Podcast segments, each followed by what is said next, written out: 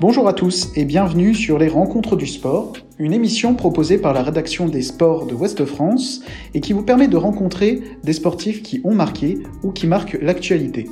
Aujourd'hui, nous rencontrons Yannick Dalmas, pilote de course qui a remporté 4 fois les 24 heures du Mans et qui est le seul à avoir remporté 4 victoires avec 4 constructeurs différents sur des voitures plus mythiques les unes que les autres. De la Peugeot 905 à la BMW V12 LMR, Yannick Dalmas nous raconte sa carrière en endurance. Yannick Dalmas, bonjour. Oui, bonjour Guillaume. Bonjour tous. Merci d'être euh, avec nous aujourd'hui pour, parler de l'activité euh, sportive que vous avez eue dans les années 90 euh, et qui a commencé, vous, par la Formule 1. Vous avez été pilote de Formule 1 à la fin des années 1980 dans des écuries françaises. Oui, ben, j'ai dans l'écurie avant tout, oui, l'écurie française, c'était la Rousse à l'époque, et puis après j'ai terminé chez, chez AGS. Donc une carrière en Formule 1 euh, qui a duré 4 ans, je crois, euh, avec une Formule 1 qui était très différente de celle qu'on connaît aujourd'hui. On était encore peut-être dans quelque chose d'un peu moins euh, professionnel qu'on peut connaître aujourd'hui. Alors, je pense que les, les top teams étaient quand même très professionnels. Euh, les petites équipes, euh, les petits teams, euh, à l'occurrence la Rousse, en effet, on était au début, bah, c'était c'était quand même professionnel, certainement avec des structures beaucoup plus petites, si vous voulez, mais ça n'empêche pas que les qu'à l'intérieur de, de, de l'équipe, c'était c'était c'était quand même professionnel. il y avait bien sûr la méthode, la rigueur, toutes ces c'est, je pense, le volume de, de personnes en fait, de, du personnel qui était moindre par rapport à par rapport à aujourd'hui. Oui, tout à fait. Vous étiez euh, dans cette Formule 1 qui a été marquée euh, par des pilotes comme euh, par exemple Alain Prost, Ayrton Senna. Médiatiquement, c'était différent de ce qu'on connaît aujourd'hui? Disons que oui, je, je pense que les médias suivaient bien sûr la Formule 1. Euh, ça l'était peut-être un petit peu moins qu'aujourd'hui. Aujourd'hui, euh, bah, la Formule 1 c'est planétairement connu. Euh, il y a des, je, je, je, vais changer un tout petit peu de sujet, mais les, les, les 24 heures du Mans également, euh, Monaco, il y a quelques Indianapolis, il y a quelques événements sportifs qui planétairement sont, sont, sont connus. la F1 était quand même connue, hein, c'était quand même le, le, sommet de la hiérarchie. Euh, mais avec euh, bah, depuis euh, depuis 20 ans ça a bien changé. Vous le voyez aussi avec vos outils. Bah, les réseaux sociaux la communication. Vous regardez les, les smartphones d'il y a 20 ans et ce que nous avons aujourd'hui l'utilisation que l'on peut en avoir voilà donc bah, c'était c'était quand même l'élite. Bon il y avait quand même beaucoup de fans beaucoup de, de spectateurs et et, de téléspectateurs. Euh, mais c'était une autre euh, une autre époque sans, sans tomber dans dans les années 50 mais voilà c'était quand même c'était quand même le, le, le, le, sommet de la hiérarchie en, en sport automobile Niveau préparation physique, est-ce qu'on était aussi euh, sur quelque chose de proche d'aujourd'hui? Euh, Je suppose qu'il fallait être très rigoureux de toute façon quand on était en, Formule 1 à l'époque. Il est vrai qu'aujourd'hui, on a des outils euh, euh, pour vraiment améliorer euh, les réflexes, les sens, la, luminosité. je pense que les top pilotes avec quand même une hygiène de vie et un entraînement physique euh, euh, de haut niveau. Moi, pour ma part, le fait d'avoir démarré euh, par la moto, donc le motocross et l'enduro, je vous dire que c'était quand même très physique et si on n'était pas bien préparé, bah ça, ça ne, ça ne fonctionnait pas. Et, la voiture, bah, moi j'ai l'éducation que j'ai pu avoir jeune, bah, après quand je suis arrivé en, en on va dire en monoplace, mais j'ai continué et j'ai accru, oui, j'ai, accru mon, entraînement, oui, encore plus, parce que les, les, les muscles n'étaient pas les mêmes à travailler lorsque vous êtes sur une moto que, que lorsque vous êtes à bord d'une voiture. Hein. Toute la partie, on va dire, au haut du corps, euh, le, le, le cou, euh, les, les, les, bras, les avant-bras, ben, on avait moi de ce que j'ai pu piloter comme en Formule 1, en Formule 1, je, je il n'avait pas de direction assistée, donc le, la lourdeur de la direction se, se, faisait ressentir, donc il fallait être, il fallait être bien prêt, quoi. Vous, vous en tirez un, un bon souvenir de cette période de la Formule 1 Ça a été bénéfique pour vous dans votre carrière? Après, on va, on va avoir l'occasion d'en parler. De, Ben, écoutez, oui, parce que euh, vous savez, quand on, bon, moi, je, je, je, me répète un petit peu, mais j'ai commencé par la moto, je suis passé à, à la voiture euh, en gagnant un volant. J'ai eu la chance d'être intégré dans l'écurie à l'époque, l'écurie Orica, où euh, il y avait eu entre les mains de, de, de pas, pas, mal de pas mal de pilotes français, euh, les Lafitte, les Arnoux, les Tambay, euh, les Prost, euh, pour ne citer que. Euh, donc voilà, j'ai intégré une équipe très professionnelle. Donc, euh, je commençais par la Formule Renault, euh, dans de très bonnes conditions. Donc, euh, il fallait être bien préparé. on faisait beaucoup d'essais. On, on avait tout l'environnement, on va dire, humain et, et, et technique, même si c'était à un petit niveau au départ, et bien un environnement qui, bah, qui qui nous permettait d'essayer de donner le maximum de ce que C'est un environnement que vous allez retrouver puisque vous, vous arrêtez la Formule 1 en 1991 et tout de suite vous rejoignez euh, l'écurie Peugeot qui se lance aux 24 heures du Mans avec les Peugeot 905. Euh, c'est ce qui va lancer votre carrière en endurance aussi. C'était pareil, c'était un très haut niveau de préparation chez Peugeot? Oui, parce que bon, moi j'ai donc je, je, me répète un petit peu, mais j'ai dans chez la Rousse euh, c'était une petite équipe. Après AGS c'est une équipe un petit peu plus petite encore. Euh, et là, lorsqu'on intègre euh, le au sein d'un constructeur, automobile Peugeot, bah, tout de suite c'est on travaille avant tout, on travaille avant tout pour un constructeur. C'était un petit peu différent hein, de pas, un petit peu, c'était très différent dans la Formule 1. Et puis euh, bah, une grande structure et puis ben là, c'est euh, tout de suite, euh, euh, on va dire que les les, les premiers essais, et puis les, les premiers meetings, les premiers briefings, l'usine, tout était quand même d'une dimension très grande. Et puis ben, les, les objectifs, c'était c'était était clair quoi hein, de, de, la part du, du constructeur et, et, du manager. Et puis à l'occurrence c'était c'était Jean Todd. Euh, voilà l'équipe était très grande hein, donc euh, euh, les, les, ambitions énormes. Donc euh, et les responsabilités euh, bien sûr encore encore beaucoup plus grandes. Et, et si vous voulez ce qui euh, la grosse différence par rapport à la Formule 1 c'est que j'ai là on est on avait on, on, intégrait une équipe pour pour le pour le pour pour la victoire, pour le, titre champion du monde. Donc, euh, mais les ambitions forcément et, et la pression et tout ce qui peut se, se mêler autour était était énorme. Mais euh, ça faisait partie du job, quoi. C'est c'est ce qui me la pression ne m'a jamais effrayé. Hein. C'était des responsabilités non plus. Donc c'était très très motivant. Et puis bon, on avait des, de, de superbes joues quoi. La, la, 905 justement, comme vous disiez, c'était une voiture qui devait gagner tout de suite. Donc euh, très performante. Est-ce que c'était différent d'une Formule 1 à, à piloter? Oui, ben c'était c'était assez proche d'un côté, un peu différent de l'autre déjà de, de, de, par le poids, la voiture, euh, déjà une voiture fermée. Hein, lorsque vous avez, moi j'ai commencé ma carrière, ben, c'était en monoplace, de la Formule Renault à la Formule 3000, et puis après la Formule 1, ben voilà, vous avez le, le, le pilote a le, a le casque, euh, on est, euh, on est à, à l'air, donc euh, comment dirais-je, les remous aérodynamiques, toutes ces petites choses-là, vous le ressentez euh, immédiatement. Là, environnement on va dire ouvert ben vous êtes assez c'était assez euh, fermé assez euh, étroit. Donc euh, tout de suite la ventilation était était bien moindre. Donc oui il y a, y a, eu du changement.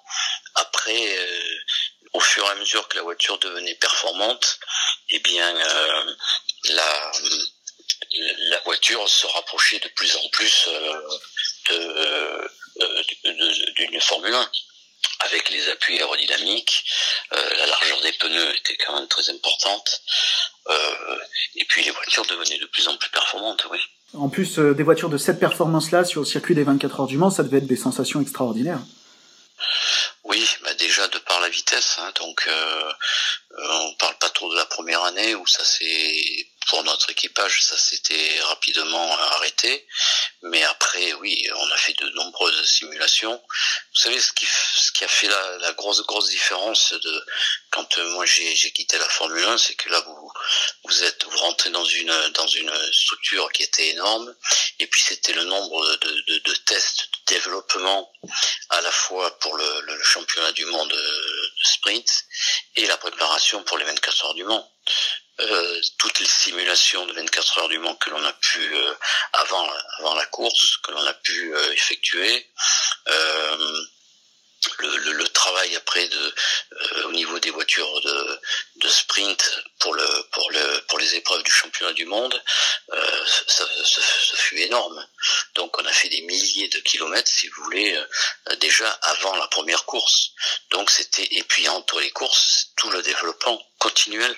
Donc c'était c'était euh, pour un pilote euh, d'être pilote d'usine, c'est un travail assidu et, et, quasiment continuel. Donc c'était, euh, pour ma part, moi j'en garde un très grand souvenir parce que bah, vous exercez votre job à 100% quasiment toutes toutes les semaines, quoi. Donc ça c'est c'est c'était vraiment, je vous dis, beaucoup de beaucoup de plaisir.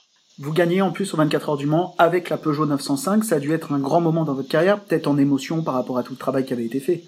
Si vous voulez, euh, déjà la grosse différence euh, d'une monoplace à une voiture euh, un proto, c'est que déjà vous partagez la, voiture. au champion du monde, on était deux. Pour les 24 heures du Mans, vous êtes trois pilotes. oui, ça, ça, ça, a été, ben ça a été une, tout le travail qui a été fait pendant des mois euh, pour avec votre coéquipier, avec vos, vos ingénieurs, avec euh, vos techniciens, les motoristes, ben c'est la victoire, c'est la victoire de toute une équipe. Et il est vrai que on l'oublie souvent, hein, mais euh, derrière les pilotes, s'il n'y a pas, s'il a pas le bon manufacturier de pneus, s'il n'y a pas les bons ingénieurs, les motoristes, les ingénieurs, euh, c'est mécaniciens, chaque personne dans l'équipe euh, a un rôle considérable. Et, et puis ben, quand on peut franchir euh, en effet la, on construit bien sûr la, la course euh, durant toute la semaine au, pour les 24 heures du Mans et puis et puis après ben, pour la course on bien sûr on est on est à la fois, comment dirais-je, on, est un peu isolé du monde et, et concentré à, à 100%, si vous voulez, dans, dans l'objectif. Euh, euh, on parle peut-être pas de victoire, si vous voulez, euh, au début de la course. C'est surtout le côté stratégique, le côté de faire son job. Et oui, c'est un immense bonheur. Et c'est bah, lorsque vous passez le drapeau à damier, forcément, euh, c'est beaucoup d'émotion et de plaisir. Et, mais c'est lorsque vous êtes acteur, c'est un petit peu décalé dans le temps, dans la mesure où euh, on s'en rend compte euh, réellement quelques minutes quelques heures après réellement de, tout ce travail qui a été effectué de, ben, avec avec l'équipe, avec euh, avec vos coéquipiers et ça c'est c'est des sensations qui sont vraiment très bah, exceptionnel quoi. Ouais. Ces sensations, vous allez les connaître dans votre carrière en tout quatre fois puisque vous avez gagné quatre fois aux 24 heures du Mans et vous avez la particularité vous d'avoir gagné quatre fois avec quatre voitures différentes, quatre constructeurs différents. C'est pareil une sensation aussi étonnante. Je crois que vous êtes le seul à avoir fait euh, une performance comme celle-ci. Bah, déjà, vous savez, vous, ne perdez ou vous ne gagnez jamais seul. Oui, c'est. Euh, alors moi, j'aurais bien aimé euh, comment dirais-je, faire comme certains pilotes qui ont eu l'opportunité, je veux dire, la possibilité, euh, bah, Tom Christensen, Pierrot, Biela, ont travaillé longtemps avec le même constructeur. Euh, moi, malheureusement, le constructeur euh, avait un programme et puis euh, suite à ce programme là ben ça s'arrêtait et puis ben il fallait retrouver un volant. Au départ euh, oui avec quatre constructeurs ça a été différent puisque c'était euh, une nationalité à la fois différentes des structures différentes mais des coéquipiers différents. Donc ben, tout ça il a il a fallu ben, s'en imprégner et puis ben, essayer de faire en sorte que la, collaboration se passe se passe bien entre les différents individus et et ouais ça au départ on on y pense un peu mais c'est principal, le, le principal, comment dirais-je, on est focus quoi. C'est c'est déjà d'essayer de faire le job au mieux. Et, puis après, au fil des heures euh, la course, eh bien, le, ça se précise euh, au fur et à mesure. Et, et, oui, les choses sont faites, on va dire, euh, au, au, fur et à mesure que, que, que, les heures passées dans la course, avec encore une fois, pas de faute. essayer de faire le, le, meilleur job lorsque vous êtes au volant, que les que chaque arrêt des stands, ben les chaque chaque personne euh, mécanicien et chacun dans son rôle va faire le job parfait pour euh, pour que ça se passe bien. Mais oui c'est des c'est souvenirs. Vous, vous, avez une victoire qui est un peu particulière aussi. Euh, c'est votre troisième victoire avec, avec la McLaren F1 qui était ni une voiture faite pour gagner au général, et dans des conditions qui étaient dantesques totalement. Est-ce que c'est une victoire qui a un goût particulier pour vous, euh, Yannick Dalmas? Alors disons que euh, cette, cette année-là, 95, euh, la, la, voiture était performante, pas, pas autant qu'un proto. Et en fait, je crois que la, la météo a, a, joué un rôle considérable euh, pour nous parce que ça, ça, ça, a en fait nivelé les performances euh, des, des, des protos. Ils, ils n'étaient pas plus rapides que nous, parfois, on va dire bien au contraire.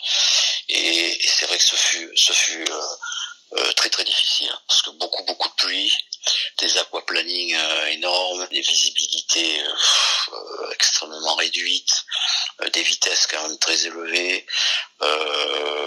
la voiture avait bien fonctionné tout en, en ménageant des, des, des organes particulièrement la boîte, hein, qui était euh, qui était euh, la commande de boîte qui était très fragile. Un concept avec un avec un câble, avec la chaleur, ça se déformait. Donc la course que vous aviez euh, à votre levier de vitesse, c'est un détail, mais qui s'agrandissait avec la chaleur de plus en plus. Donc et avec la pluie, en ben ça, arrivait à gripper. Donc et, et, nous de notre côté, on avait à chaque euh, ravitaillement, on, demandait aux mécaniciens euh, d'avoir une extrême précaution pour justement bien bien lubrifier euh, ces, parties-là à outrance, justement pour que ça ne se grippe pas et que, que l'on ait toujours une, une bonne une bonne maniabilité quoi.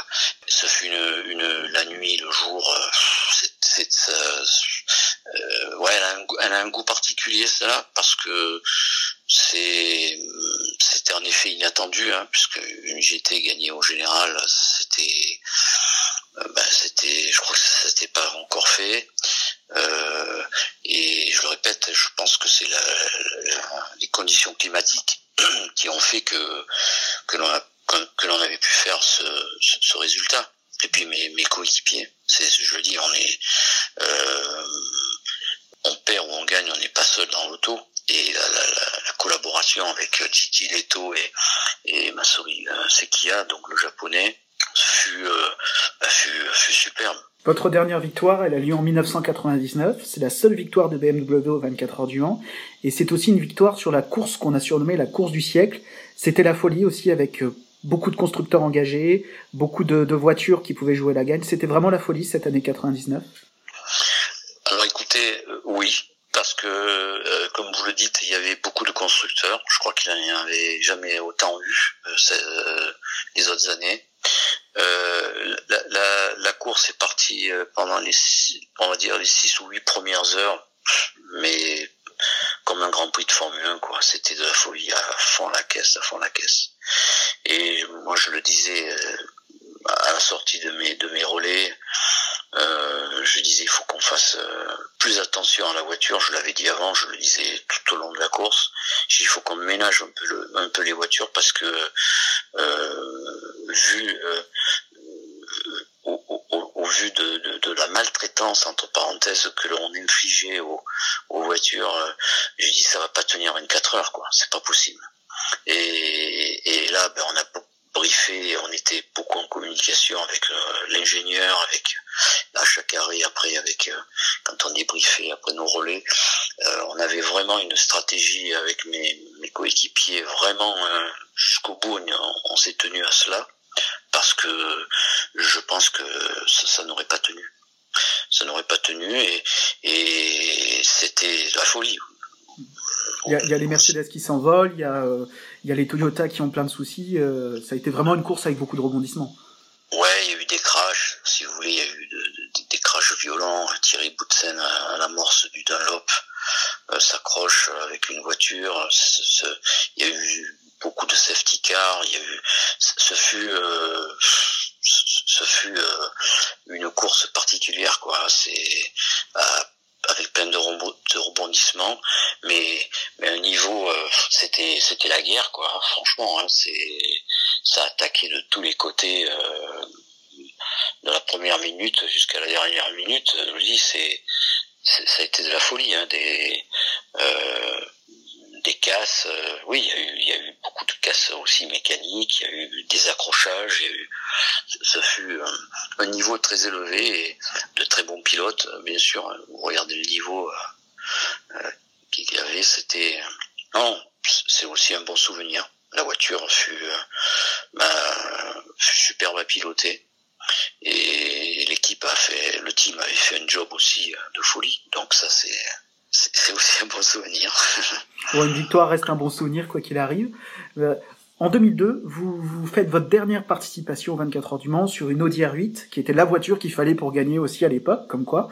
Euh, comment on décide d'arrêter euh, sa carrière après euh, autant de victoires euh, sur la course, euh, la plus grande course du monde, comme on la surnomme?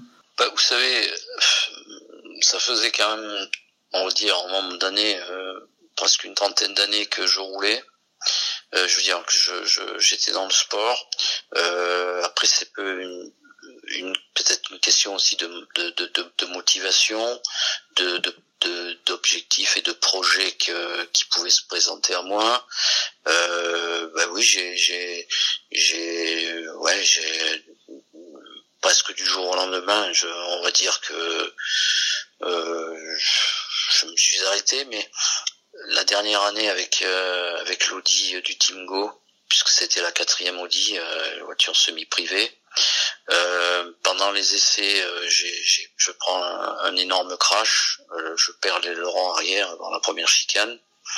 Donc euh, je m'envole avec la voiture, je retombe sur les roues par miracle et puis et puis bon la voiture a été réparée, on repart seulement je crois le jour d'après euh, à la deuxième séance de décès, bah c'est j'avais j'avais plus très confiance. Je, en fait, j'ai fait la, la, course de 24 heures, des 24 heures là, cette année-là.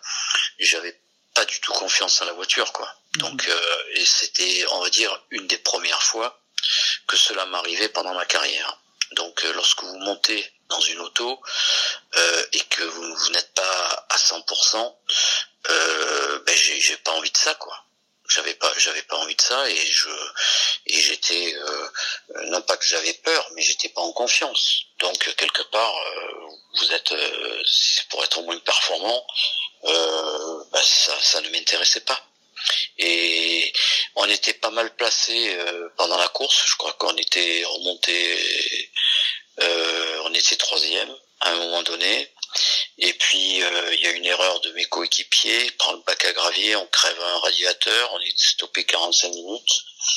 On dégringole, je crois, à la, la, la 15e, là je m'en souviens plus trop.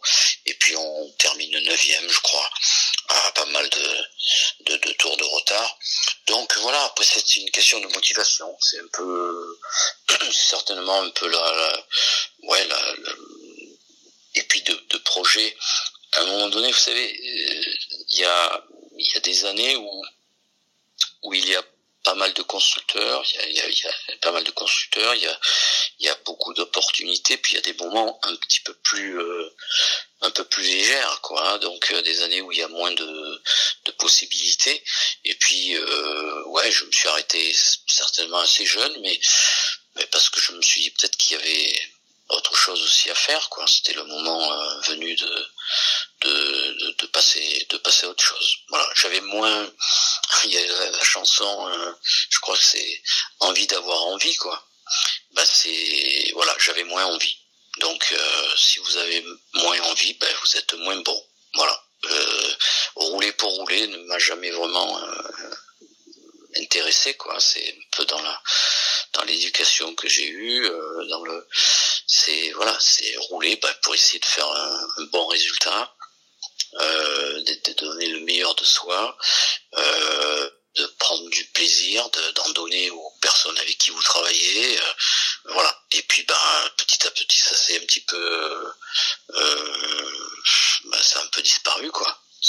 Si vous sentez que vous êtes, euh, ben, vous sentez que vous, vous avez moins envie. Le, problème c'est ça. Vous avez moins envie, il y a moins de motivation. Donc, il faut pas oublier qu'on regarde toujours le le beau côté de le beau côté des choses et je vais pas me plaindre loin de là mais euh, c'est beaucoup de travail le, métier de pilote c'est quand même beaucoup de travail d'investissement de sacrifice euh, pendant des des, bah, des, des semaines des mois des années si on a aussi la chance c'est toujours pareil hein, euh, de pouvoir exercer ce, ce fabuleux métier et c'est cette motivation qui vous permet de, bah, de, de de faire de, belles choses.